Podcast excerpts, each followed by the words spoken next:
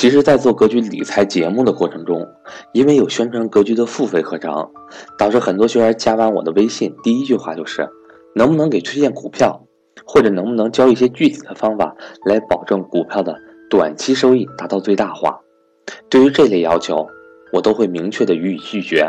且不说这本身就与格局所倡导的价值投资理念相违背。单就预测股票价格走势这件事儿，从长远的角度来讲。本身就是一件不可能的事情。如果说真的存在，那我觉得应该只有神仙是能够长期成功的。在价值投资的领域中，其实存在着不同的风格。著名的投资大师们在一些具体问题上的倾向性也有着明显的差异。但几乎所有的投资大师们都会有两个完全相同的忠告：第一，不要预测市场；第二，不要频繁交易。预测市场和频繁交易，基本上是普通股民的最典型特征，甚至可以这样说，只要能避免这两种愚蠢的行为，长期来看就有希望战胜大多数人。我一直搞不明白，是什么给了预测市场者这么好的自我感觉？如果听完下面这段话，还有人认为自己可以以预测市场作为长期盈利的手段，那么我就无话可说了。证券分析之父格雷厄姆曾经说过：“如果说我在华尔街六十多年的经验中发现过什么的话，那就是没有人能够成功的预测股市的变化。”巴菲特说：“我从来没有见过能够预测市场走势的人。”彼得林奇说：“不要妄想预测一年或者两年后的股市走向，那是根本不可能的事情。”耶鲁大学的经济学家和现代资本论的创始人、投资大师费雪。在一九二九年的一次演讲中，对当时的市场做出了如下的评价：股票价格看起来已经达到了一个永久性平稳的高水平。就在他演讲后的两个星期，股票市场进入了美国证券历史上最著名的大崩溃。接下来的三年，市场都陷入恐怖的崩盘和直线的跳水中。这次与事实相距甚远，甚至损失惨重的预测，让这位投资大师的声望受到了打击。尽管费雪曾经成功的预测到了二十世纪二十年代早期的牛市，两千零八年三月的中下旬，当市场展开反弹浪潮后，亚洲股神李兆基对市场感到颇为乐观，并认为在四个月前的指数可以进一步升至两万七千点。结果是恒生指数在五月五日上涨到了两万六千三百八十七点后，便进入新一轮的调整。而两千零八年的最低点是多少呢？一万一千零一十五点，也就是说，距离李兆基表示后市乐观的四月的收盘位两万五千七百五十五点，后面还有百分之五十七点二三的下跌。索罗斯一九八七年预见到了市场股市进入日本市场的股市进入了泡沫化，因此在华尔街评论上发表观点，认为美国股市将坚挺，而日本股市将崩盘。结果，日本股市一直牛到了1989年，而美国股市却发生了崩盘。此役，索罗斯旗下的量子基金当年损失了百分之三十二。有趣的是，如果放长时间来看，索罗斯的判断是完全正确的。但做空不但要求方向正确，还要求在预定的时间内发生，这正是做空者最大的挑战。不过，我猜想。之所以对预测市场乐此不疲的人，大多数都是因为确实对某个时期的市场猜得很准，由此感觉到自己找到了真谛。好吧，市场上也确实有不少因为一两次准确的预测而名声大噪的人，但如果你愿意将他们五年中所有的预测都打印出来，然后对照走势，你肯定会发现他们预测的准确率低得惊人。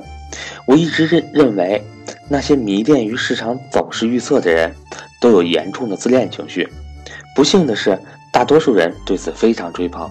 而且预测的周期越短就越受追捧。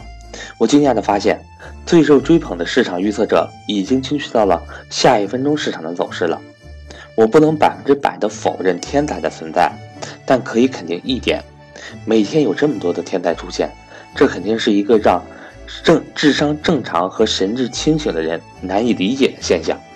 那么预测具体公司的股价走势是不是容易些呢？说到对具体公司的了解，没有人比老板更有发言权。那么我们来看一些案例。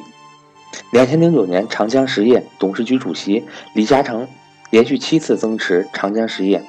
达到了三百四十二点九万股，合计涉资约三点三九亿港元，几次增持的平均价格约为九十八港元。那么，作为精明过人的亚洲首富的李嘉诚，他对自己公司的大手笔增持是否远远胜过普通投资者的判断呢？在其增持之后，长江实业最低。跌到过五十五港元，也就是说，距离李嘉诚自己购买的平均价九十八港元下跌幅度为百分之四十三点八。二零一二年，苏宁电器大手笔定向增发，其中张俊东全资拥有的润东投资以现金认购本次非公开发行股票超过二点八四亿股，合计约三十五亿元。北京弘毅认购了九千七百五十六万股，认购金额约为。十二亿元，新华人寿认购了六千五百零四万股，认购金额约为八亿元，定向增发价格十二点三元，比当时市场价还高些。公司创始人及资本大鳄的大手笔溢价增发，并且之后苏宁电器二股东苏宁电器集团有限公司再次高调宣布斥资不超过十亿元增持公司的股票，这比一般股民的判断要更有说服力了吧？那结果呢？二零一三年六月份，公司的股价是五元不到，